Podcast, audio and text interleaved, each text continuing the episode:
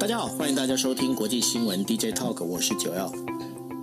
Hello，大家晚安，我是 Dennis。是，现在时间是二零二二年的五月四号，那晚上的十一点四十五分。那欢迎大家陪我们一起来收听国际新闻 DJ Talk。好，那今天为大家带来的五则新闻分别是呢，就是第一则当然是还是一样哈，乌克兰最新的一个状况。那最新的状况里头啊，那个日本的首相岸田文雄被禁止进入俄罗斯了哈。那另外的话，还有就是 EU 呢，这个他已经宣布了，就俄罗斯的石油禁运，那希望能够断绝俄罗斯资金，真的断绝得了吗？那到。来跟大家来讲，那另外的话，有关于韩国国会哦，在那个呃，就是应该是说韩国总统选完之后啊，立刻发起了由这个当有应该是现在还是属于执政党，因为还没换党哦，在处于那个执政党这边的话，发起了一个就是呃限缩检察权，那这也是我跟 Dennis 我们那时候在韩国。总统选举之前，我们就在想说，文在寅会不会是日啊韩国当中哦第一个就是不会被抓去关的这个总统哦？到底有没有办法呢？那这个为什么要发动这些东西？那我们来到后呃这一节的新闻会跟大家做解释。那另外的话就谈到了美军呢，美军在整个一个东亚地区呢，它开始在增加，因为它要。变成他的一个整个防卫系统，他用分散式的一个防卫系统，但是对他来讲，增强补给这件事情就成了一个重中之重。那他该怎么做？他会怎么做？那这个部分我们来跟大家做分析。另外的话，土耳其呢，他要发起的一个遣返他的兄弟哦，也就是叙利亚百万人的这样的一个一个事情哦。为什么土耳其要把他的兄弟兄弟盟国就把他遣返回去呢？那这个部分也跟大家来讲，忽然发现一件事情，喊兄弟的有时候也很难是兄弟哈。那另外的话，跟大家聊到的就是美国其中选举的已经开跑喽。那那个川普他所提名的这个呃候选人呢，现在现在已经是呃就是在初选上面已经获胜了。第一则新闻要跟大家谈的就是欧盟主席冯德莱恩在四号的时候宣布啊，像对于这个俄罗斯的继续追加制裁。那除了呢，在年底之前呢，要暂停俄罗斯的这个石油之外呢，还要对于这个俄罗斯最大的银行哦，要把它排除在国际基金的结算网络之外，就是那个 Sofit 这个外网络之外哦。为什么做这件事情呢？因为对呃这个这个欧盟来讲，他们已经是完全已经在同意了，就是说对于不管说俄罗斯的煤炭也好，俄罗斯的这一个呃就是石油也好。都要开始进行这所谓的一个呃，等于说禁运制裁的这样的一个行动。那这样整个一个行动做下来之后呢，对于欧盟来讲，其实啊、呃，我们在讲说杀敌杀敌三千哦，自损一百哦。那有这样的一个状况，那对于欧盟来讲，欧盟为什么要下那么大的一个本，要下那么大的一个重手？那要请那个 Dennis 来跟大家讲一下。我们一直都在说，西方国家、西方民主阵营呢，想尽办法的要用所谓的经济制裁来压制俄罗斯，或者是因为透过经济制裁的手段，想要让俄罗斯改变他的这个军事的行动。可是，以战争开打到现在已经超过六十天了，它的效果是相当的有限的。我们之前已经不断的跟大家分享过，为什？什么效果有限？最主要的原因是因为，首先欧盟内部各个国家对于俄罗斯的这个能源的需求是有不同的需求，比例不同哦，占比不同，所以这些国家各自有各自的国家利益的盘算，不代表他们就是什么支持俄罗斯哦，反而是应该是说国家利益的考量，他们可能是逼于现实，没办法赶马上就上船，没办法马上就跟大家走在一起，所以经济制裁第一个条件，第一个麻烦就是二十七个国家要有共识，如何来。制裁，这是一个很大的挑战。再来呢，是二十七个国家，目前看起来呢，就是要把俄罗斯完全的卡死，透过这种能源的截断，让俄罗斯没有办法对外赚钱。我们很简单的说，要让俄罗斯有真的经济制裁，有痛到，有打到俄罗斯，它必须是让俄罗斯完全没有办法有任何的国家跟他买能源。可是我们也看到了国际的现实，DJ 头一直在跟大家说，而且国。国际新闻，大家也一直看到的是印度、中国或者是其他的国家继续跟俄罗斯有互相的交集哦。俄罗斯最近呢，就在这个礼拜，其实又有新的动作，在大家都没有注意到的情况之下，跟非洲的国家，像是科科麦隆，就新呃签订了新的军事武器的这个交易哦。那这个这个部分告诉我们什么呢？告诉我们说，除了欧盟国家自己呢有这个有没有办法形成一种共识，抛下所有的国家。的利益不跟俄罗斯购买之外，俄罗斯其实也在开辟其他的客户，继续找他们业务能力哦，继续找客户跟他们买东西。也许不是能源，也许还有武器设备。其实俄罗斯卖的能卖的东西，虽然大家都说俄罗斯可能在科技上啊还有很多的限制，能卖的东西没有想象中这么多。可是它能卖的都是一些硬的硬的商品。所谓的硬商品，就是需求需求是高的，像是石油啦，像是天然气啦，像是军火啦，这些东西都是硬商品，就是一定有国家要买的。这就是这是为什么我们说欧盟要真的进行进行经济制裁这么的困难，因为如果有一些如果有一些国家能够产出出产的产品啊是可有可无的，是可以找到替代的，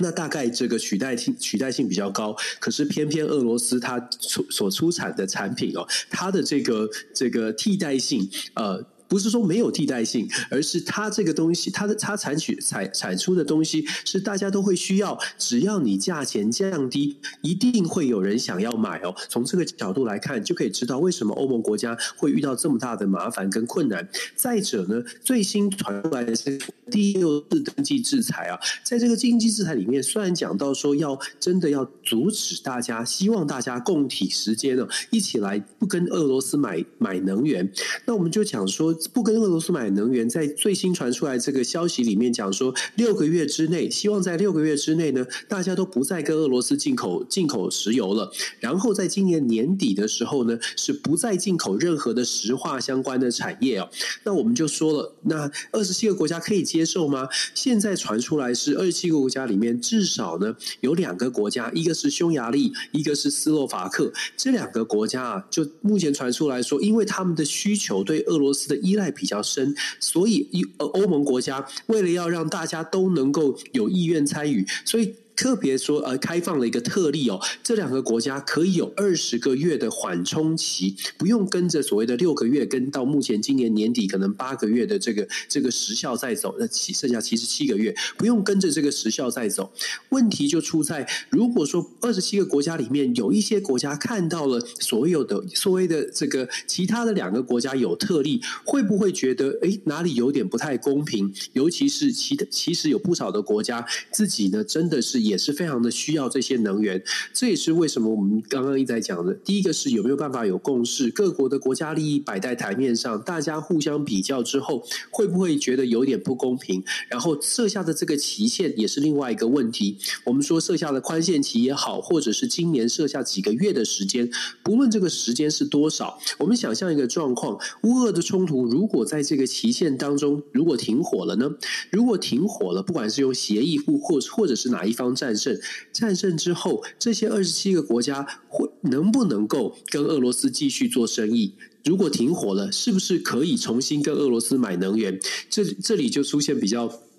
比较这个 tricky 的地方哦，就是说有些国家呢，他希望采取呃，希望加入这个经济制裁，可是经济制裁它的时间，如果大家想象一下，把这个宽限期拉的长一点，会不会是有些国家思考的是时间长了二十个月、二十四个月，战争不会拖这么长嘛？所以我现在说二十四个月之内，我可以来减少对俄罗斯的能源依赖，可是二十四个月之间如果停火了，那我的这个能源事实上还是可以跟俄罗斯继续买，我大概我们国家的利益大概可以守得住，所以现在就变成可能在时间上面也是另外一个这个呃二十七个国家互相不能说角力，互相在协调，大家都在盘算说怎么样可以让我自己的国家利益损呃这样这个受到的损失是最少的。光是我们想的这些这个呃角力啊，或者是脑脑袋里在在做的这个运作，其实我们就可以回到我们所说的国际政治的现实，你要透过经济制裁要来。压缩俄罗斯实在是非常的困难。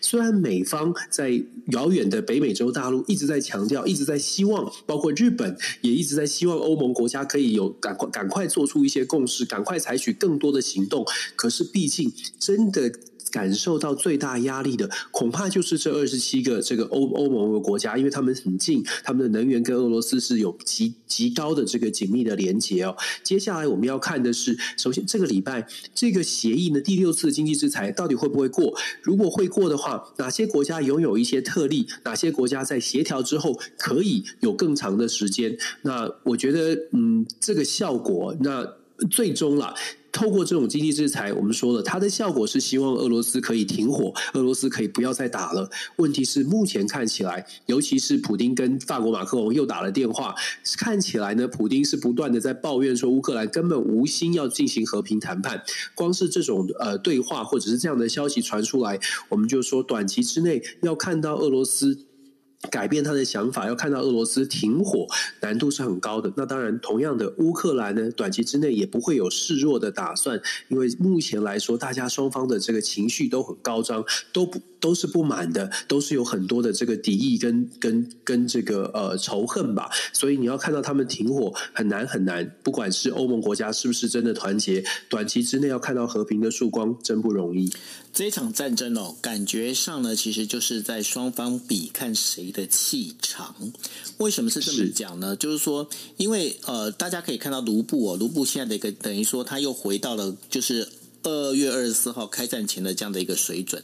为什么会有这样的一个状况？第一个，它本身的话，当然就是刚刚啊，Dennis 跟大家提到了，因为俄罗斯呢，它便宜卖它的这一些，包括那个呃。天然气还有石油卖给谁？卖给中国，卖给包括印尼，还有其他许多的国家哈，用这样便宜的方式在卖。那第二个呢？他在做什么事情？第二个他在做的一个事情里面，他管制了管制了所谓的俄罗斯国内的这个等于说呃金呃等于说算资金的外流哈，他已经呃限制外汇这一块，他把它做限制住了。所以经过这样的一个状况里头的话，那这当中对于俄罗斯的这个等于说卢布的一个支撑，能够支撑住他。的这个部分对他来讲，这就是他加分的地方。但是也必须要讲的是。俄罗斯也不是没有罩门，它的罩门在哪里？它的罩门在于，因为打仗，打仗你就是必须要用武器。你今天武器里面，你用很多的，包括半导体，包括等等这些东西，它现在在制作军工武器这一块的这一些资源会越来越少，越来越耗尽。那当然，刚刚也在跟大家提到的，有关于这个，就是欧盟，不管是欧盟或者是美国，甚至还有包括日本哦，在对俄罗斯产生制裁的这个。状况之下，那真正谁会受益？那这当中受益的很可能，很可能就是谁？很可能就是中国。那中国呢？他现在用大量的这个呃，等于说用便宜的这个呃方式呢，去买进这个俄罗斯的原油。但是呢，中国它现在有一个状况，它的状况是什么？中国它本身并没有那么多的储油的一个装置在，没有储油装置在呢，它现在很多购买的这些原油呢，它变成是说把它摆在海外，它摆在。海外之后，它就会影响到另外一件事情，也就是影响到海运这一个东西哦。那因为这些船呢，现在在外在外头停泊，那在外头停泊，变成是中国另外的一个在外头的这样的一个储油的一个空间在上头。那这会使得呢，这整个一个状况呢，会变得更加的一个复杂。那当然，这当然也要提到另外一件事情，就是说呢，呃，在这个整个我们在讲说日本这一边的话，现在也包括从媒体从呃。岸田文雄一直到媒体的这一些主管呢，都被禁止进入到俄罗斯。那俄罗斯为什么连媒体都要去禁止呢？那个 Dennis，你觉得这到底是怎么一回事？你说为什么连媒体都要禁止啊？对啊，是。哦，媒体 媒体要禁止的啊，主要讲当然还是讯息啊。现在是讯息战、资讯战的时代。不过我想要特别补充，你刚刚讲到，我觉得很重要的一点，因为我们去看到卢布哦，从卢布的这个变化，我们其实可以点到几点。还有你刚刚讲到的，其实我们 DJ 特在一开始的时候，我们就有分析，在这样的一个乌俄战争拉长的时候呢，会得利的国家，中国、印度跟土耳其这些国家，确确实实我们现在看到了整个外在的大环境，给了他们这个有机会获益，只不过。考验的是这对这些国家来说，外在的环境让他们可以有机会得到一些好处。问题是内部他们自己有没有有没有办法稳住他们自己的这个国家的内政呢？这是这是这个很现在我们现在看到的现象。那我们再稍微讲一下这个卢布的部分。如果大家去看一下卢布的走势，会应该是说有一点令人惊讶的是，卢布不但没有垮，而且来到了近年来的最高最高峰哦。目前今天早上我查了，现在卢布。六十五块卢布兑一美金哦，这个对于呃俄罗斯来说，当然当然，你可以说他们用货币政策，他们用各种的方式，可是非常值得注意的是，这样的一个走势呢，某种程度反映出来，现在的卢布可能真的跟过去的这个美元脱钩了。那会不会是这反而变成说，全世界都还在跟美元是挂钩的时候哦？事实上，这个乌俄冲突，我们去看各国的主要国家的货币，包括台币也是，台币是贬值的。那美金当然对。因为是跟美国美国挂在一起嘛，所以像欧元跌得非常的惨，日币跌得很惨，跟美元挂钩在一起的呃国家呢，事实上货币都是下跌，美金的价值是不断的上升。当然，世界变局的时候，美金的价格过去都是往上升的。可是卢布相反的反其道而行，为什么这样？它反映出来的就是卢布现在真的跟美元脱钩，在经济制裁的情况之下，卢布走的俄罗斯的货币走的是跟美国摆摆脱美国的。这个连接哦，这个未来呃，未来会怎么发展？我觉得会非常值得关注。因为如果俄罗斯可以透过这样的方式，在不垮普丁政权不垮，然后又能够跟这个美元脱钩，想象一下，有一些可能跟美国关系不是很好的国家，他会不会也去思考？哎，我是不是可以透过某种方式跟美元脱钩，走出自己的路哦？不用战争，透过这个。走自己的路，未来各国的这个经济会走向什么样的状况呢？很有可能变成各自这个各自的阵营，真的会开始越来越壁垒分明哦。我们说政治经济没有办法分开，从俄罗斯的卢布的这个变动，或者是俄罗斯卢布的这种跟美金脱钩，居然能够生存，它等于是挑战了一个长期以来大家觉得就是要跟美元看准美元来走的，或者是看准强势货币来走的这个趋势，可能会被挑战哦。那这点，我觉得这个是我们现在可以呃稍微先关注一下的。那至于说资讯战的部分，毫无疑问的，这个资讯战目目前呢看起来是乌俄冲突之后打出来的另外一个呃，应该是新形态的，不能说呃，也不能说也不算很新了。大家都会越来越认知到，现在的关键在于资讯，你怎么传递资讯，不管是正向的、负向的，呃。某种程度来说，认知作战它对于实际作战确实是有很大的影响哦。包括美国的布林肯昨天也特别在国会当中也特别讲说，台湾现在面临到的可能是一个全方位的混合式的作战，混合式的这个挑战哦。其中一部分就是认知作战的部分，台湾要特别的小心。另外就是实体的作战的部分。其实我们必须说，这个认知作战呢，在全世界都会遇到。那认知作战其实最好的就是。最有效果、最能够发挥效果的一个关键，在于这个国家本身不团结。如果社会内部不团结，就会出现有不同的讯息进入到这个社会，进入到民间，让大家感受到，诶，支持者会有一种看法，另外一方会有另外一种看法，然后呢，自己互相的对立，自己互相的猜疑，本来应该是在一起的。一群人本来应该是同一个社会、同一个国家可以携手的，会因为这样子外力的介入，尤其是外部的呃讯息介入，导致内部出现一些纷乱哦。这其实是我们为什么一直在讲说，真的可以有不同的意见，可是真的要记住，这些不同的意见呢都可以谈，只要大家愿意有一个共同的信念哦。这个地方只有一个家，只有一个，大家都在这这条船上，这个信念很重要，不能够呃不同的意见呢，真的要能够想办法。去包容它，这是为什么我一直在讲这个，就所谓的在政治作战的时代、混合式作战的时代，资讯战如何面对，团结是最最好的法宝。不管你用各种的资讯去阻挡这种这种讯息，很难，因为讯息。千疮就是讯息到处都可以无孔不入，问题是心，你的心如果很定，心如果觉得诶我们是一家人，这个部分比较难比较难突破。那至于说实体的作战的部分呢，其实啊我们也一直在说，等一下可以谈国谈国的部分，我也可以举例了来做说明。不过我觉得实体的战争准备呢，我们最近看到了一些军购案的啊一些变化哦，还是要强调台湾真的是需要自立自强，要思考一下台湾到底要什么，要做什么样的战争准备。其实这些都是嗯，现在这个国际的变局当中，应该要未雨绸缪，赶快呃事先预先设想的部分。对，关于战争准备的这一块的话，我们待会在呃第三者的时候，我们会会跟大家来简单的再把它在整个呃内容都会跟大家再叙述哦。那但是在是在谈这个部分之前呢，我们先谈一下韩国。韩国是一个非常奇妙的一个国家，为什么呢？在呃，我们知道韩国的新的总统尹锡悦呢，他是在呃五月十号准备就任哦。但是呢，就在韩国总统的这个选举呃揭晓的同时呢，韩国国会由那个就是文在寅所在的政党呢，就提出了一个，因为当呃现在韩国国会的这个文在寅政党，它还是属于多数党哦，他就提出了一个法案，提出一个什么法案呢？因为过去哦，过去韩国检察官呢，他可以针对所谓的六大罪，哪是六大罪呢？第一个叫做呃，就是腐败。然后另外一个叫做经济案件，然后还有公职人员选举、国防工作，还有工程，还有包括这个重大灾害这些六大罪可以直接调查。但是呢，现在他把这东西全部限缩到哪里？限缩到只有针对腐败跟呃经济案呃经济案件才可以去调查公公职人员哦。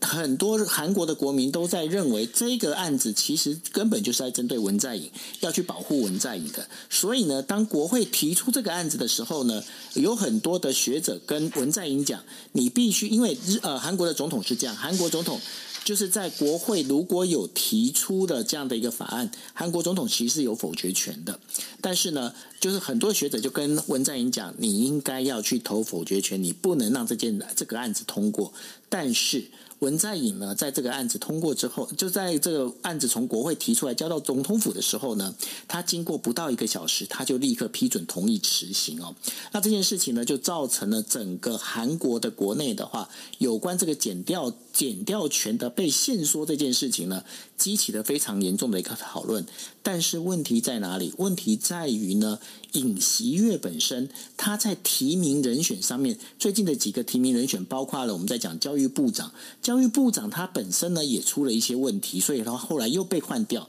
会出了什么问题？教育部长他本来是一个大学的一个校长，但是呢他在呃就是料亭里面，也就是在高级餐厅里面去来帮指导指导他学生怎么去写论文哈。相对的这些东西，其实在啊、整个韩国国内引起非常大的哗然，而且呢在包括他的一个等于说算是他的他们家小孩也透过我们这样讲的又是走后门走后门，然后。进到一个学校去，所以呢，韩国在这整个一个政治上，不管是文在寅，不管是在之前的一个总统，或者是在包括现在的就是要即将上任的总统里面，他们想要找到一个真正可以能够好好的去当这样的一个我们在讲的这政府官员的人，好像人才越来越少。但是你觉得韩国这整个一个架构会变成这样子，到底是什么原因呢？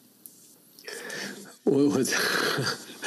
我觉得韩国还是呃，韩国的这个文官体系哦，这个其实其实跟亚洲很多的亚洲国，大部分的亚洲国家，大概都有这种。都有多多少少有这种文化吧，就是在体系里面呢，大家还是前前辈照顾后辈，然后自己的这个呃人际关系、自己的人脉，其实是有很大的关很大的帮助。如果你认识对的人，你的对的长官跟对的人，那韩国其实也很也很明显了，有关系就没关系。只不过当然随着民主的进程，但整个政府的清廉的程度跟透明的程度是升高的，但是有没有升高到完全的按照体制，一切都按照规定走呢？呃，坦白说还，还并没有达到这样的程程度哦。所以，其实你刚刚讲到的这个副总理兼教育部长这个金仁哲呢，他放弃提名，很大一部分原因是被人家觉得说，哎，你有一些呃以权谋私哦，包括他自己的小孩都拿了这个富尔布莱特奖学金啊，为什么他可以这样做？等等这样的现象，这个现象在韩国社会恐怕它只是冰山一角，它并不是一个嗯，并不是说只有某些人在做，恐怕还蛮多人这么做的。那其实这也反映出来。为什么韩国的民众会这么这么的在意？刚刚你说一开始我们提到的这则新闻，国会的检国会去限缩所谓的检察官的权力，本来从六大方向变成了只剩下两大方向，呃，剩下了所谓的腐败跟经济的经济犯罪，而把这个公职人员啦、选举啦、军火工业项目，还有大型的这个大大型的这个呃弊案或大型的意外事、大型的事故事件的这种调查权都取消掉。关键在于。一样的，韩国民众觉得，如果检察官的权力被限缩，是不是代表政治人物有上下其手的机会？哦，这是一个形象的问题，不见得是文在寅已经有什么样的贪污腐弊的状况，但是总是会让人家觉得，刚刚你也讲到了这个快速的通过，总是会让人家觉得，哎，是不是此地无银三百两，还是有什么样的状况？为什么不能够稍微的呃重新思考一下？不过现在的状况是，韩国的国会呢，目前我们昨天就说过了，韩国国会前几天说过，韩国国会现在韩国的政府现在是朝小野大，可以想象的是，尹锡悦未来在推动很多的政策的时候，国会当中一定会出出现不小的阻阻力，不管是检察权的限缩的部分，还是在整个提名人选的部分呢，其实在在野党哦，共同民主党还是有蛮多可以智慧的空间。那我在这边其实想想要特别讲一下，因为这两天韩国的这个提名人刚刚讲，不管不只是教育部长哦，有被这个呃有有一些争议，就是因为提名过程要经过国会的审查。再来呢，其实这两天在韩国呃另外一个值得专关注的，因为国会在审查提名人的部分，审查到了国防部长。比较有趣或值得关注的是呢，我们都知道尹锡悦他，我们一直讲说尹锡悦他比较亲美，他的态度来说呢是比较希望可以跟美国走在一起。那国防部长呢，大家看观察的指标就是，如果尹锡悦亲美，而且尹锡悦在上任之前选举过程当中一直表达很强。很强硬的态度，我对北韩很强硬，对中国也很强硬。那么新任的这个国防部长，他在公听会，在提名的审查的时候呢，他的态度，他的回答就比较耐人寻味了。因为他被问到了这个相关的问题，包括了韩国的国军是不是有能力去阻挡所谓的北韩的核子的威胁，包括了韩国跟美国之间的共同的协共共同共同的这个韩美的这个军事的指挥权哦，到底属于谁？还有萨德飞弹防御系统的问题。pays. 很有趣，他的答案呢，都跟尹锡悦在竞选过程当中的强势有些不同。首先呢，我们先说萨德的部分。萨德其实九你很清楚，我们之前就讲了，文在寅的时候呢，二零一七年因为萨德韩中之间的关系降到了冰点，还赶快的提出了所谓的三步政策。可是现在尹锡悦在过选举过程中讲说，哎，我们韩国需要萨德，韩国需要更多的这个更强势的这个防卫的工工这个武器哦。问题是这个。被提名的这个叫做李忠谢，这个中文翻成李忠谢哦。李忠谢他他的回答呢，他说韩国必须要认认清现实哦，短期内可能要更谨慎的处考虑要不要部署萨德。他他讲说，韩国的尹锡悦政府呢，尤其他作为国防部长哦，上任之后的首首波的重要工作里面，目前没有把萨部署飞萨德飞弹放在他的首波的工作任务任务清单当中。那是不是？表达出来，韩国这未来会比较谨慎呢。至少短在目前现阶段，可能前半年甚至前一年，萨德飞弹要建置在韩国，恐怕韩国的国防部现在正在考虑哦，他的德语师必须要思考一下。虽然美国很希望，可是韩国也必须考虑自己的现实。尤其是跟周边国家的关系，再来是讲到了这个北韩的这个军事威胁，还有战争时的指挥权。我们为什么讲说战时指挥权对韩国是很重要的？这这叫做 Wartime Operational Control（OPCON）。OPCON 这个 OPCON 事实上在韩国是很有争议的。战时指挥权，大家可以想象吗？韩国的军队在战争战任何的战争爆发之呃的情况之下，指挥权是属于美国的。这个跟大家想象当中。的战这个军队的这个呃军队的运作好像不太一样哦。韩国在一九五零年就是韩战之后呢，事实上就把军事指挥权交给美国来处理。虽然过程当中有慢慢慢慢的美国有慢慢的转移这些权利哦，包括了一九九四年一个重要的协议让。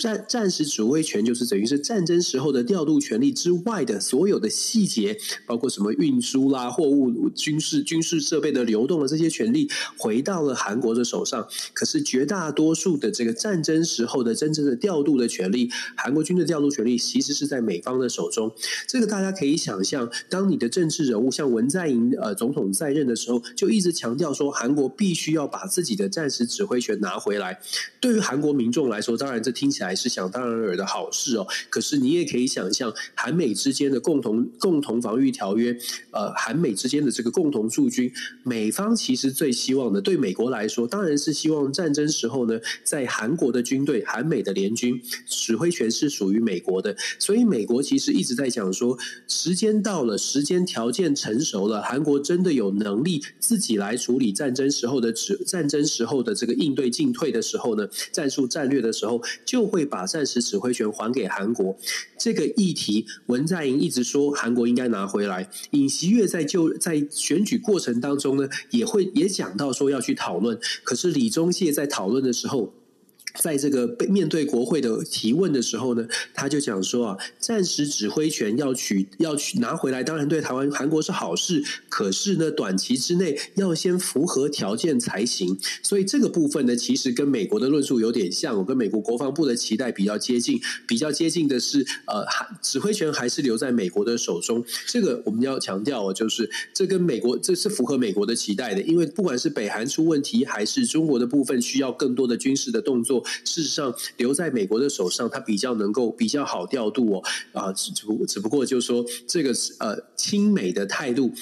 尹锡悦新呃上任之后呢，至少在国防的议题上面，有一些部分是是真的呃比较倾向美国，可是呢也也非常务实的，在部分比较更有争端的争端的议题，像是我们刚刚讲的萨德的部署哦，它就相对来相对来说是比较保守的，所以我们我们说尹锡悦他是不是真的能够全然的按照他自己想要做的事情走？我觉得还是可以呃稍微观察一下，我我不觉得韩国真的会让大家像。像大家想象的一样，有一个彻底的变化。那当然很有可能是因为国会当中的呃多数不在这个尹锡悦的手上，不在尹锡悦政党的手上，所以接下来这两年呢，就如同我们所之前所分析的，或许会亲美，但是不会是在这个政治光谱不会完全一下拉到美国，大概是慢慢慢慢的逐渐位移往美方的角度，往美方的立场去走。那那呃。至少接下来两年的时间是稍微的稳定，稳定逐步改变。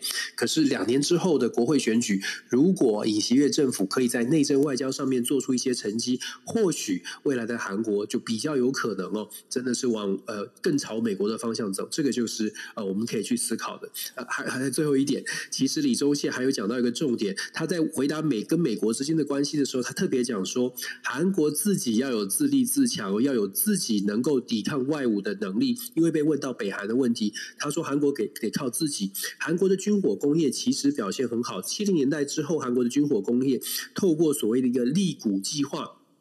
就不断的强化韩国自己的这个军火工业，不管是陆基呃陆上的像是飞弹系统啦，海上的船舰啦，呃，韩国的造船能力也蛮强，还有韩国能自己造出战机哦，这些都是不容小觑的，这是韩国自己有军事实力的部分。那韩国呢，会接下来还会继续的针对他的兵役啊、兵役制度的改革，甚至征兵制里面这个给士兵的薪资，尹锡悦都说要提高到两百万哦。虽然虽然这个短期之内他说可能没有办法这么快升高。两两百万韩韩元一个月，大概是四万七千四万六千七百多块钱台币一个月。他是希望能够提到这样，但是能不能做到？短期之内可能要考虑韩国的经济。简单来说，韩国呢，其实对于自己的国防是有很高的要求的，也也对自己的国防。呃，也很有也也很有信心，就是了，因为他们的训练，我们从各方面的资讯，包括韩剧都可以看到，呃，韩国其实当兵是蛮完整的。这个部分呢，我觉得，嗯，这非非常值得大我们在台湾思考一下。你刚刚提到的指挥权哦，美军指挥权当中，其实另外有一个说法，他的说法就是说，因为呃美军在日韩都有驻军，那都有驻军的这样的一个情况之下，对于呃美国来讲，因为美国在日韩驻军，它最主要是针对了两个一个假想敌，一个当然就是呃北韩，另外一个就是中国。那对他来讲的话，他必须要能够能够去把它这个协调出来，而且重点在于，就是日韩之间的其实一直都是不和的，但在都不和的一个状况之下。呢，所以美军必须要从当中去做一个统筹的这样的一个概念，所以会有这样的一个一个想法。也就是说，在这就为什么在二零一八年的时候，韩国的韩国这就是他的船舰去照射到呃日本自卫队的这个呃，就是我们在讲日本这个空中自卫队的这个呃，就是飞机用镭射瞄准这件事情，会闹得沸沸扬扬，甚至使得日本把这个日韩之间关系极度降温的最主要原因，也会是在这一边。所以你刚刚提到的这个，我觉得这当中应该是不是只有单纯就是呃，你刚才所提的这个，应该还有跟就是日韩啊、日韩之间还有美国这三个国家之间的一个关系，国防关系是有关的。是啊，是啊，就是我们所说的，就是美国，美国希望需要也希望有自己有有主导权，尤其是在东北亚地区，韩国的指呃战时指挥权在美国的手上，它可以运作的空间就会比较多。它当然能够面对这个不管是北韩或者是中国的挑战，它可以协同的事情也比较多，协同呃协同指挥的事情也比较多。这个对美国来说是比较有保障的。不过我们下一题就即将要谈到美国现在遇到的一个在日本的呃发现的一个状况，对不对？是没错，那这就是要提到了，就是说，呃，在整个美军来讲呢，美军他现在发现一件事情哦，就是说，他现在对中防中网这件事情呢，他必须要改变战略，它变成是一种分散战略。但是，只要一做分散战略，就会遇到一个非常大的问题，也就是一个在第一岛链如何做补给战的这样的一个问题哦。因为美国陆战呃海军陆战队的指挥官呢，就是呃大卫伯杰呢，他在被问到从俄罗斯入侵这个乌克兰这件事情上有没有得到一个什么这样重大的一个启示，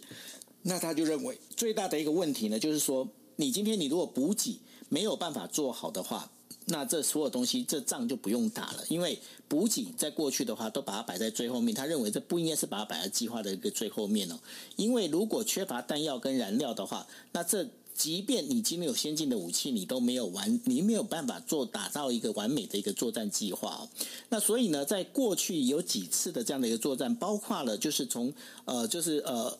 二战的时候的纳粹德国，甚至包括这次的俄罗斯，都会发现一件事情，就是补给补给线拉得太长。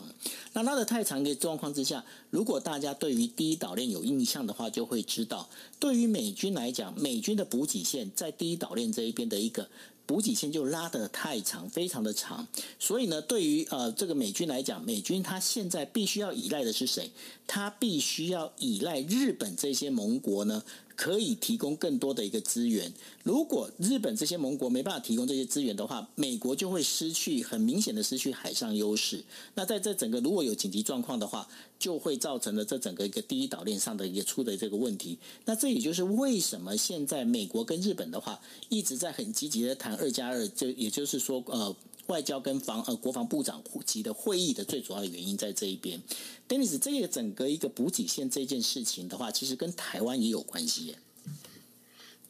台湾也是美国希望可以扮演这个补给角色的一个重要的地地区啊。我们之前大家很很可能很常听到，在印太印太战略当中，台湾的战略位置很重要，当然跟台湾的第一岛链的关呃，在第一岛链内是有关的。可是其实我们把地图摊开来，其实很清楚，如果美国真的要跟中国或者是韩北韩哦进行军事的冲突的话，它会需要的。啊，基地其实不止不不会只是日本跟韩国，它会需要更多的可能性的这个基地，可能潜在的这个呃盟友来做扮扮演后勤资源或者是基地的角色。那可以想象，日本韩国如果真的呃这个发生在军事冲突当中发生的呃发生冲突的时候，就刚刚你刚刚讲的 David Berger。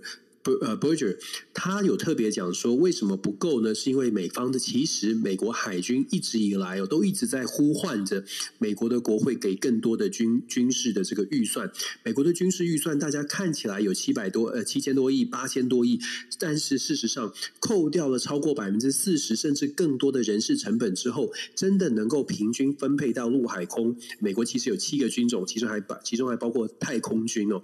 把这些预算平均到分配到各个军种之后呢，美国的海军，尤其是对于整个印太战略当中可能是最重要的海军、海军陆战队的这些部分，他们所需要的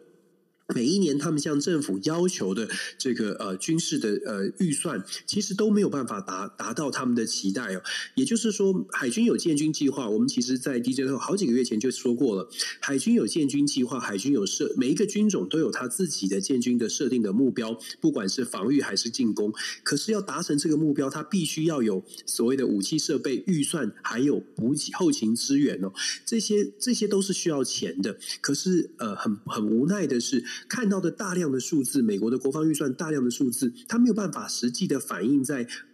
完全的，应该说没有办法完全的 cover 美国海军所设定的这些目标。所以我们在外交上面呢，会看到更多的一个状况是，美国会希望日本跟韩国为什么要拉得这么近？为什么会希望美日韩三国的军事的同盟可以建立起来？因为某种程度，它就是补上了美国国防预算当中对于美国在战争需求或者是在国防需求上面比较。不足的地方是要把它补上来的，透过朋友而不是透过自己哦。可是即便是如此，现在美国呃这个海军陆战队的指挥官提出这个警讯呢，事实上它是非常严重的。为什么？因为在战争发生之前，大家只是纸上谈兵。可是现在乌俄的冲突打了之后，我相信朋友们大概看新闻，大概都已经变成某种程度的战军事的这个有一至少不能说专家，至少有点概念。俄罗斯之所以打得这么辛苦，就是因为补给线拉得很长。刚刚九月有特别讲了，后勤资源、后勤补给其实是战争当中决胜的关键哦。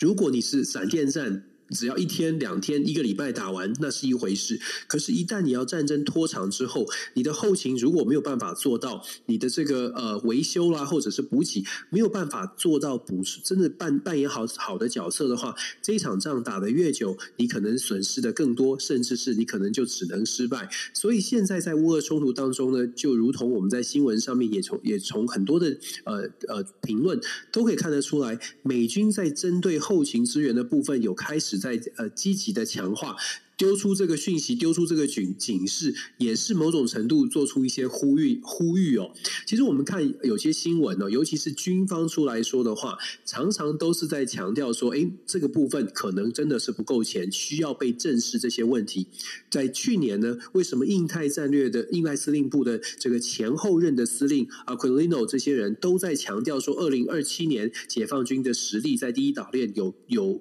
有更高深的这个情况，而且对于整个台海危机会出现一些比较大的麻烦，为什么要大声的呼吁？因为他们就当时就在讲说，在关岛，在呃印太战略的地区的这个印太司令部，在夏威夷，在关岛，在日本，都必须要建置更比更强呃更更多的这个武器、飞弹设备、武器系统，甚至是要调调整所谓的海军陆战队的这个打击的这个呃编组编组哦。为什么会做出这些宣称？就如同我们所说的，当新闻事件看见。国防部或者是美国的军方提出这些呃警告，其实某种程度，它就是向美国的国会在做一个喊话的动作，希望他希望政治人物真的去正视国防部的这些需求。那我觉得呃，当然了，看新闻会觉得诶，怎么有点紧张哦？美国这居然在讲说这个呃资源不够啦，补给不够完整啦，如果战争发生了，甚至陆陆战队的指挥官都跳出来说，战争如果发生了。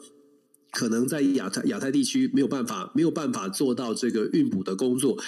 好处了，我们正面思考、正向思考。现在就丢出这个议题，在目前整个东亚局势还没有出现这个兵凶战危的时候，丢出议题。如果美国的政治人物、国会有做出相对应的因应，事实上可以补上这个缺哦，补上这样的一个目前的这个缺口，也算是也算是还来得及，而且也算是一件好事。所以赶快丢出来这个议题，赶快让大家解决。这这真的是我我会觉得，对于整个东亚的安全来说啊，不是坏事，反而是。呃，可看到问题赶快解决，这比较重要。对，因为这当中的话，其实日本呢，在呃这两天也去等于公布了一个数字哦，什么样的一个数字呢？因为最近北韩呢又在开始频繁的在射一些导弹哦。那日本他们公布的一个数字是怎样？今天如果如果从平呃就是从呃北韩这一边射出一个导弹，然后射出来，然后到东京这边，整个就落在东京这个不管是日本的这个所有的国土上头的话，它所需要的时间其实只要。仅仅五分钟，它只要五分钟，它就可以落到东京哦。那在这五分钟里面，当然大家会提到，我们刚才有在在前面提到，不管说萨德系统，不管是等等等等之类这些系统，呃，防空系统，它本身它可以去做这些事情。但是如果真的是做这件事情的时候，今天这个补给线，今天就是真正的在打仗的时候，它必须要能够得到快速的补给。这也就是为什么为什么在第一岛链的时候，这个补给线会变得非常重要的一个原因。对，那 Dennis，你这边有要补充吗？没有，就是我们我们所说的，现在看到的问题呢，在目前整个亚太地区还没有到兵凶战危的状态之下，如果美军或者是美国的政治人物真的去正视这些问题，其实我觉得，嗯，应该还是来得及去做一个修补的动作，还是蛮蛮好的。是，那我们接下来呢，我们要跟大家聊一下哦，就是呃，最近我必须要讲，就很有很多时候，很多人喜欢喊兄弟兄弟哈。那记得以前呢，以前台湾呢也把这个韩国称为兄弟之邦哈。那然后呢，俄罗斯也把乌克兰称为兄弟国家哈。那另外的话，土耳其呢也把叙利亚呢称为是自己的兄弟。但是呢，土耳其总统啊，就是埃尔多安呢，在三号的时候就宣布了，计划把这个一百万的叙利亚难民呢，要把它遣回去就是叙利亚，为什么要做这件事情呢？因为叙利亚这些难民呢，他因为土耳其呢占领了叙利亚北部的这些领土呢，然后呢造成了整个一个高通膨啊，使得土耳其的这些民众他们反而生活带来的压力哦。那所以呢，接下来不只是一百万了，接下来是包括了到对于超过四百万这样的一个叙利亚难民呢，其实土耳其国内对这样的一个事情已经开始产生了不满哦。那不满的话，于于是他们就认为，就是说要把这一百万的这个叙利亚兄弟们要先。把他送送回他们的一个家乡过去哦。那 Dennis，土耳其会做这件事情，听说跟伊朗，他跟伊朗之间的冲突也是有一些相当的关系，是吗？嗯，整个地区是蛮多问题是纠结在一起的。我先刚刚讲说，你刚刚讲说兄弟哦，我们把韩国当成兄弟，我还印象很深哦。小的时候，因为我我我小的时候知道那个韩国大使呃台呃韩国的大使馆，你记得在哪里吗？就是在现在的那个呃巨蛋那边呢、啊。对，韩国大使馆那个有这个建筑物很特别，斜斜的，跟郭呃光复路口这里对。对对对，没错，国父纪念馆对面的，我还记得那时候我还我还很小，我记得那时候断交的时候，呃，很多很多的，我记得小我模模糊糊的印象，但是印象很深的原因是因为我第一次看到这么多的大人拿鸡蛋在砸那个韩国大使馆，所以我那个那一幕我忘不掉哦。所以这个就讲到说兄弟兄弟哦，有的时候兄弟他有自己的这个兄弟登山各自努力哦，国际政治的现实我们早一点了解会比较好一些。那为什么特别讲到土耳其啊？其实土耳其送回叙利亚的难民，当然一开始是说要帮助，可是也很现实的。我们如果真的抽丝剥茧去说，为什么土耳其会有这么多叙利亚难民呢？这个故事就要从二零一一年叙利亚开始打内战，然后二零一五年，当时如果大家记得的话，叙利亚的难民潮，包括了小小朋友，可能是尸体在在这个岸边哦。如果大家记得很悲惨的画面。当时在整个欧洲国家呢，就掀起了一种要帮助要帮助叙利亚难民找到家，让他们安置的这个说法。可是欧洲国家其实每一个国家自己都没有办法承受上百万的叙利亚难民。怎么办呢？国际现实找到一个最简单的方法，能够用钱解决的就是小问题。当时的欧盟呢，做出一个决定，花五百六十亿的欧元给这些愿意接受难民、叙利亚难民的国家。土耳其是其中最大的、接收最多的，超过百万的叙利亚难民来到了土耳其。土耳其拿到了超过三百亿欧元来做这个安置的动作。那当然，叙利亚难民来到土耳其，他是不是得到很好的对待呢？往某种程度来说，至少有个地方。可是真的要说，呃，对他有多好的对待，也不尽然。那土耳其其实，在透过当时的这个交交易啊，二零一六年的三月签下了签下了这个协议，这是一个史无前例的协议哦，就是等于是欧盟花钱，你来负责，其他我不管，我给你钱，你来安置他们。土耳其当时做了这个决定，他可以换到什么呢？当时他换到了几个条件呢？第一个条件呢，是他可以直接得到这个金钱，在我们刚刚说了金钱的援助。可以设置安置中心啦，然后未来在金钱上面可能还会逐年的给一些援助。再来，土耳其得到了土耳其的公民到 EU 的签证，可以作为很这个手续可以变得更更简单。是不是要减？是不是要免签证？我们可能要查一下。但是当时的协议当中就说了，土耳其的人民啊，公民如果到 EU 国家去做这个工作啦、生活啦，都会变得比较简化。再来加速。当时在二零一六年签了这个土耳其接收难民的协议之后，欧盟是保证土耳其申请加入欧盟的这个会员，正式成为会员国的这个审查呢，会被加速来讨论哦。那我们都知道，到目前为止，土耳其还是没有成为这个会员国。事实上，二零一七年亚多安的这个人权啊，国国对国内政敌的这些手段，就被土耳其按照所谓的哥本哈根的协议这个规范呢，认为土耳其不算是一个非常符合民主规范的国家，所以暂缓了土耳其申请欧盟的这个加入欧盟的这个呃这个审查哦。其实我们刚刚讲了这么多，关键在于土耳其跟欧盟之间的关系，土耳其跟整个整个地区之间的关系。事实上，土耳其他一直都在盘算的，尤其是尔多亚多安，他一直在盘算的是怎么样对他自己的国家，又或者是说对他自己的政党跟政治的地位有最好的利益，有利益可图的话呢，基本上他就会朝这个方向去前进。现在把叙利亚难民送送回去，当然你会说是呃，可我们才看到的是说，哎，这个怎么会在这个时间？然后兄弟之邦怎么会做这种事情？可是他想要传递出来的讯号，如果我们刚刚说的欧盟国家，你们当年给我们这么多的呃要求，我们来接收这么多的叙利亚难民，现在我把这些叙利亚难民送回去，告诉你们说，可能你们给的资源不够，可能你没有满你没有满足我的一些要求。刚刚说的没有办法进入欧盟，这也可能是一个原因。再来呢，其实亚多安在国内哦，就如同刚刚九欧所分享到了。因为叙利亚的难民，任何的国家在接收大量难民之后，当地的政治、社会、经济各方面、治安等等、教育。都会有这个，都会出现状况。即便有欧欧盟给的大量的金金钱，这个社会上面的争议还是会很多。那甚至过经过的这么多年，经过了五六年之后，某某呃很多的这个叙利亚难民也会开始挤压到，譬如说劳工的权益，挤压到这个工作机会。那在这样的情况之下，土耳其内部内部的这个土耳其自己的人民就会开始有一些不满，有一些维持，有一些反弹。那亚多对亚多安来说，要满足的这个利益，当然是土耳其自己本身人民的利益，这个还是跟他的选票有关。即便他可能不是一个这么民主的领袖，可是国内的这个气氛呢，如果是反反弹的，他当然就可以，他当然会选择做出大动作的来宣示哦。诶，我把叙利亚的难民送回去哦，哪边来的问题哪边送回去，因因为我们得到的澳元也不够，你们要给多少钱做多少事啊。很现实、很直白的说，把叙利亚难民送回去，它可以造成的是对于国内的政治可以至少稳定，稳定对不满的情绪。然后呢，也可以趁机跟欧盟要求更多的条件。那么这边讲说，为什么会呃这一段时间，其实土耳其我们一刚刚在说，土耳其其实在乌俄的冲突当中，它的这个国际的地位，因为。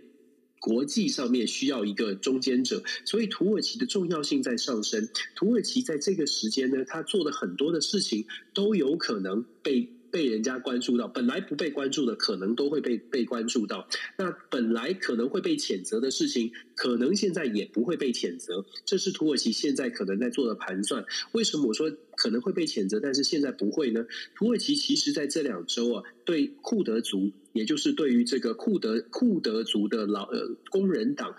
目前是寄居在伊拉克北部的库德族工人党进行了轰轰炸跟进行了地面的攻击，他的目的当然是想要这个呃，就是趁现在这段时间，就如同我们所说的，趁现在这段时间可以避免国际上面对他有谴责的时候，才做一些比较大的动作。压制库德族的工人党对于亚多安来说，他是会有政治加分的，因为很多土耳其内部的这个呃政党呢，对于库德族工人党是把库德族工人党当成一个恐怖组织在看待，所以亚多安做这样的一个做比较大的这个军事行动，可以帮助他取得比较多的优势。可是问题来了，这个伊拉克北边的这个库德族呢，事实上。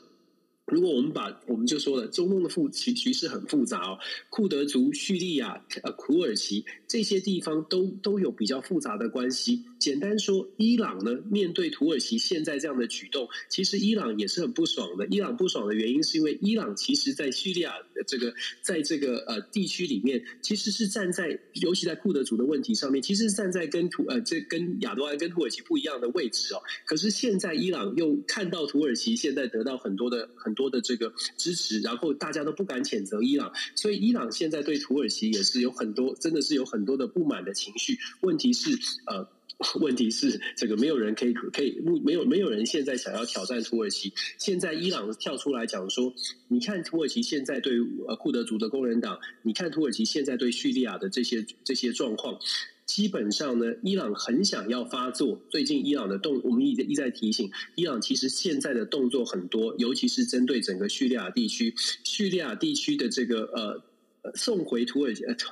好复杂哦！天哪，我自己讲的都觉得很复杂。好吧，我们我们这个很简单的说吧，我不知道能够简单到哪里去了。总而言之啊。土耳其现在在中东地区，它想要变成很重要的国家。伊朗现在也在中东地区很想要变成很重要的国家。但是这两个国家呢，互相的角互相的角色是呃对立的。虽然还不到完全的冲突，但是这两个国家的角色是对立的。土耳其可能可以得到西方国家比较多的关注，伊朗呢可能被西方国家视为一个比较坏的角色哦。这样的情况之下。中东我不能说是火药库，可是中东已经潜在的出现很多的冲突。土耳其的任何动作，现在伊朗其实都都是带着敌意在看待。接下来，土耳其跟伊朗之间的关系，伊朗跟以色列之间的关系，我会说，其实一触即发的可能性挺高的，因为在大家不注意的时候呢，真的军事上面的行动已经在发生。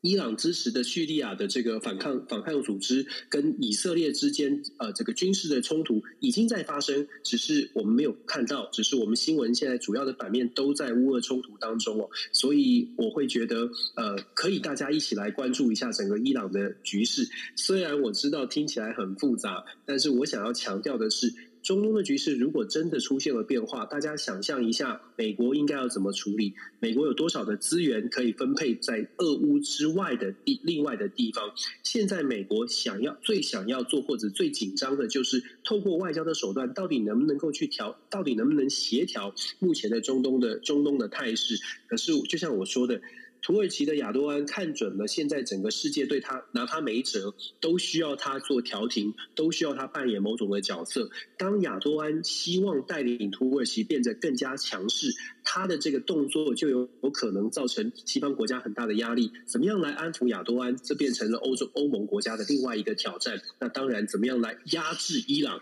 也是西方国家的挑战。所以。国际变局真的很多了，抱歉，我尽可能的讲讲讲清楚，但是好难的、好，来来，那个助教敲黑板哈，那个先跟大家讲一下，重点在于哪里？第一个重点，大家还如果只记得我们过去在国际新闻 DJ Talk 这边跟大家聊聊过的话，就知道伊朗它的。重要角色在哪里？伊朗它是一个很重要的产油国，那这也就是为什么现在如果这个欧盟它要制裁俄罗斯的，我们在最前面在谈到的谈到什么呢？就是呢谈到就是现在的欧盟要制裁就是俄罗斯它的原油，那制裁原油，那如果是制裁的原油，那原油有没有很需要？原油它是很重要，在很多的工业上面，不管说你今天你包括你用的这个塑料，或者是你今天你用的这个我们在讲的很多的动力的。来源它都必须要用原油，那原油价格如果上涨怎么办？那会希望伊朗它能够产油。那如果能够伊朗要产油的话，这当中又有很多的，这包括从中国也牵扯到这里头来。那这当中里面，这是所谓的我们为什么刚刚 Dennis 一直没办法，他会想要尽尽量把它理清楚，可是没办法理清的原因，就是在这个地方，因为这当中的这个我们在讲的这个整个一个思思路啊，它是非常错综复杂的。并没有那么简单，但是呢，我们必须要慢慢的就是一点一点的把它理顺。但是怎么样理顺，是我们去对他的思绪理顺。但是呢，这个国际情势是相当的复杂，因为这张当中相互彼此的一个合纵联合，它真的没有那么简单。这样讲没错嘛？没错，我们现在好像面对一个毛线球，现在全部都揪在一起，尤其是中。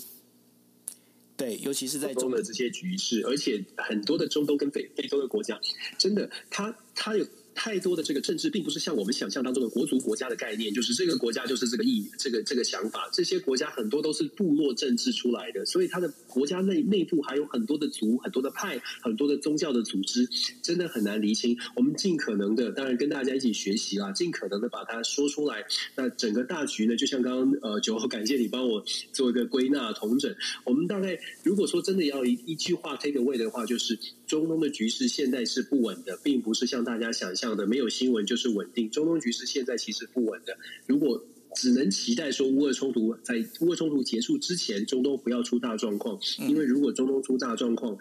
真的挺麻烦，这整个就乱掉了。好，那。真的是乱掉了。对，那这当中的话，其实乱哦，它目前的话，其实还不是只有在中东乱了，在美国国内其实也很乱。为什么很乱？因为呢，美国接下来十一月要其中选举，那但是呢，在呃，就是美国西部的俄亥俄州共和党参选这个参议员哦。候选人呢，由川普提名的一个畅销作家叫 J.D. Vance 哦，他本身已经算是在初选的时候已经获胜了。那这个其实相当具有指标性的一个作用。但是在那另外还有一个很有趣的一个现象，过去呢，在军工产业呢，基本上都是属于共和党在等于说在呃，应该说在支，不管你说他支持也好，或者是在护航也好，但是呢。拜登他居然跑去了，跑去了去呃访问了哪里呢？跑去了就访问标枪标枪飞弹的这个制造的这个工厂哦，那就表示说，哎，我们现在需要这个标枪飞弹，可能要在做啊这些东西。但是呢，标枪飞弹目前它也遇到了一个很大的一个状况，什么样的状况呢？就是呢，它现在因为半导体的这个缺货，那因为。一就是一套的这样的一个系统，至少要用到两百多个这个我们在讲的半导体晶片哦。那如果是在这样一个状况底下的话，现在为什么为什么民主党民主党的总统会跑到这样的一个军工产业里面去做一个问候呢？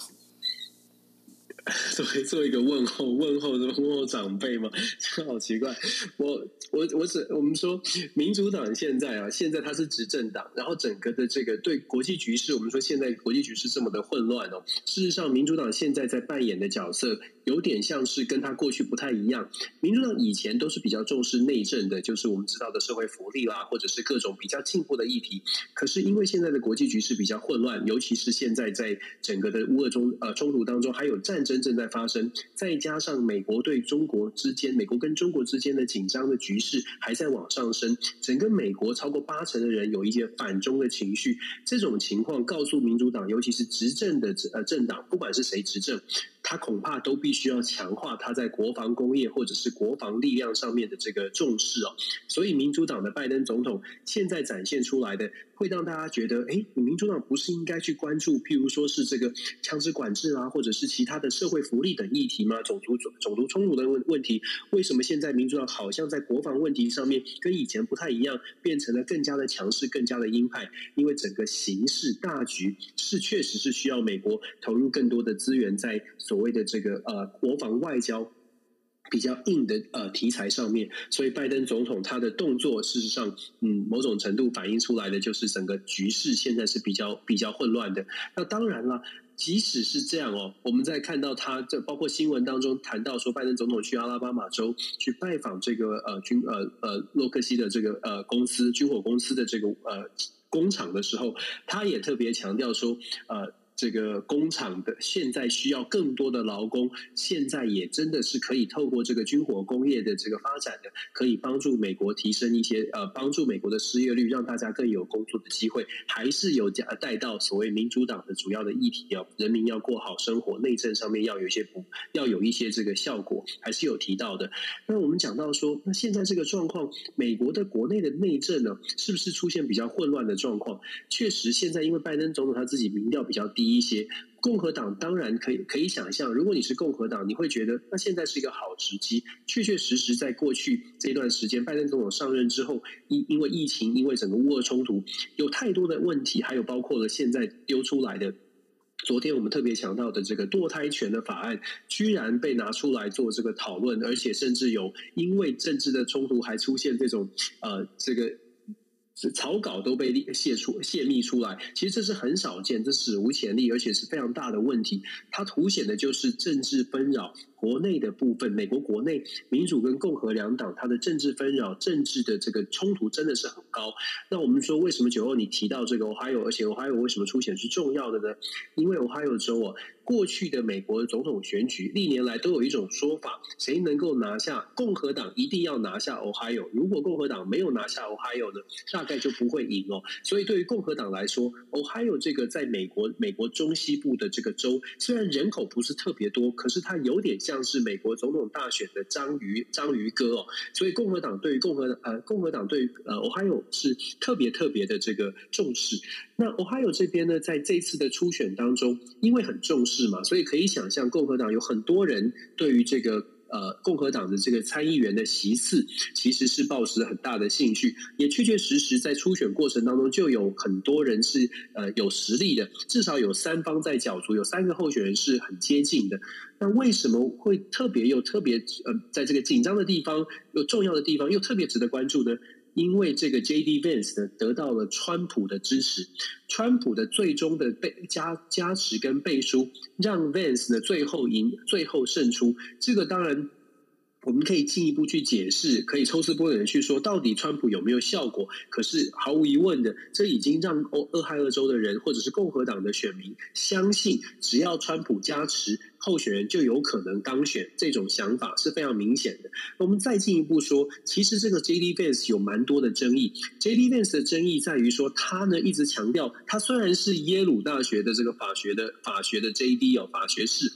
有人说法，有人翻成法学博士了，反正他就是有个法。学的学位，他有他有非常好的教育的程度，可是他过去做的这个小说，他过去写的书呢，其实在描述的是他幼年成长背景当中，他自己是非常接地气的，他代表的是白人的这个劳工阶层，所以他很很让这个白人，尤其是可能呃低。低收入，或者是劳工阶级，或者是甚至低教育水程度的人呢，非常支持他，也认为说他是一个明日之星哦。我们要讲的是，他的教育程度很高，但是他吸收的选民，或者是他的这个论述能力，是很让人家觉得，哎，保守派觉得感动、感感觉得鼓舞的，为之振奋的。你意思说就是蛮有战斗力的？你意思说就是那个铁锈带的那个部分吗？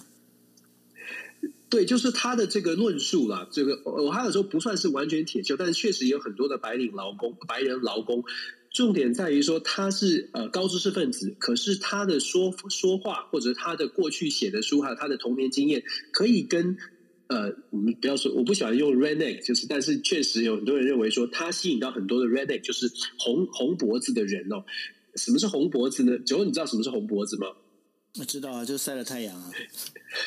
对，就是晒太阳。为什么晒太阳？就是要低低头工作嘛。总之啦，就是他吸引到很多的红脖子，他吸引到很多比较极端的保守派的阵营。那当然，大家会觉得，哎，他就是走川普路线，而且他又非常的极端。如果说他真的能够代表 Ohio 胜出的话，二零二二年的选举这种气势，让 J.D. Vance C 这一类的候选人。透过川普的加持带动起来，非常有可能啊！接下来我们会看到二零二四年整个的大选的局势，也可能在论述上面、议议题上面都才都选择比较极端的论述。那更不用说现在我们在在说这两天美国吵得沸沸扬扬的堕胎法案，最高法院这个法案如果真的推翻了，如果真的丢回到呃美国的民间社会进行讨论，我我我会觉得美国的这个。不稳，或者是国内的这个分歧啊，争争执会非常非常多。堕堕胎权这个问题，恐怕短期之内还不还还吵不完。那呃，连续的就是今年年底的期中选举，会有很多很多的政治人物会抓到抓住这种比较争议的极端议题选边站。那大家可以想象，当你在争议的问题有选边站的这种争议问题，这么多人在谈的时候呢？到底这个社美国的社会会朝向比较中间的呃移动，还是朝向比较极端？恐怕它的结果会是朝向比较极端的，会更加的对立。这对美国来说不会是好事，因为我们说外交是内政的延伸。如果内政是混乱的，外交要能够得到多少的资源，这是这真的是让人担心的。不过，这个在这整个不管说是外交或者是内政哦，Dennis 有没有发现一件事情？那个呃，拜登的助等于助手，他的另外一个副手啊，这个声音越来越小，就是叫小贺。叫小贺，我我，你你在你在你期待他声音大一点吗？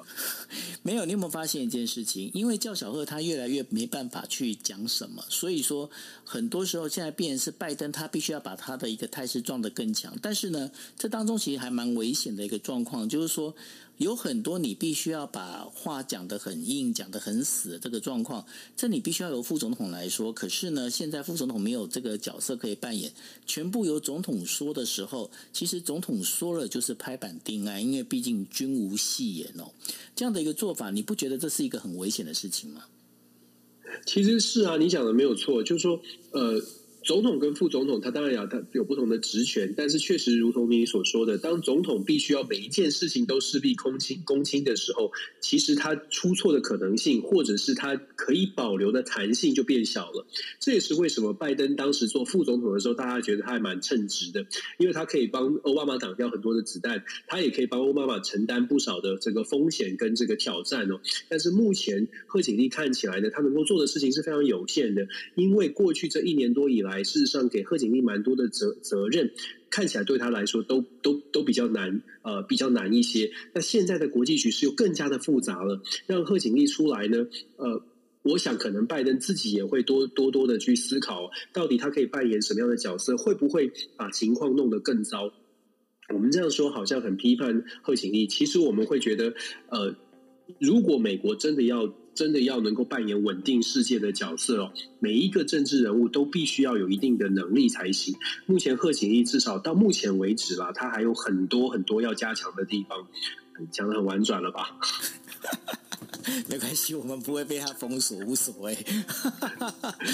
也是啦，也是是，所以呢，呃，这个当中其实非常重要。那刚刚就是 Dennis 有跟大家讲了，就是有关于俄亥俄州。俄亥俄州如果说，呃，刚刚 Dennis 讲章鱼哥啦，那他在台湾的朋友应该就比较清楚，他就是相当于就是台湾的天域里，大概是有这样的一个概念，没错嘛，哈。对对对，OK，好，那这就是我们今天为大家带来的国际新闻 DJ Talk。那在这片头之前，不好意思啊，因为我们家的猫在那边捣蛋，那被我现在被我赶出去了。所以如果在收听上有造成一些啊、呃，就是你们听的耳朵不舒服的话，跟大家说一声不好不好意思。OK，好，那这就是我们不会不会，大家可以理解。OK，那也欢迎啊，因为大家刚刚有听到有关于这个呃，就是美国堕胎的这件案件呃这个事情啊，那其实我们在昨天的国际新闻 DJ Talk 里面有跟大家讲，那欢迎大家呢能够去找呃，不管说你现在从这个 Dennis 的全球政治笔记，或者是从经验一杯呢，你都可以去找到五月啊五月三号五月三号的那一集里头，我们有跟大家提到，那我们讲的还蛮清楚、蛮仔细的，那大家可以去呃重复的再 review 一次，OK？好，那这就是我们为大家带来的国际新闻 DJ Talk，那我们明天一样是晚上十一点四十五分见喽，谢谢大家，大家晚安，拜拜。感谢大家晚安，拜拜。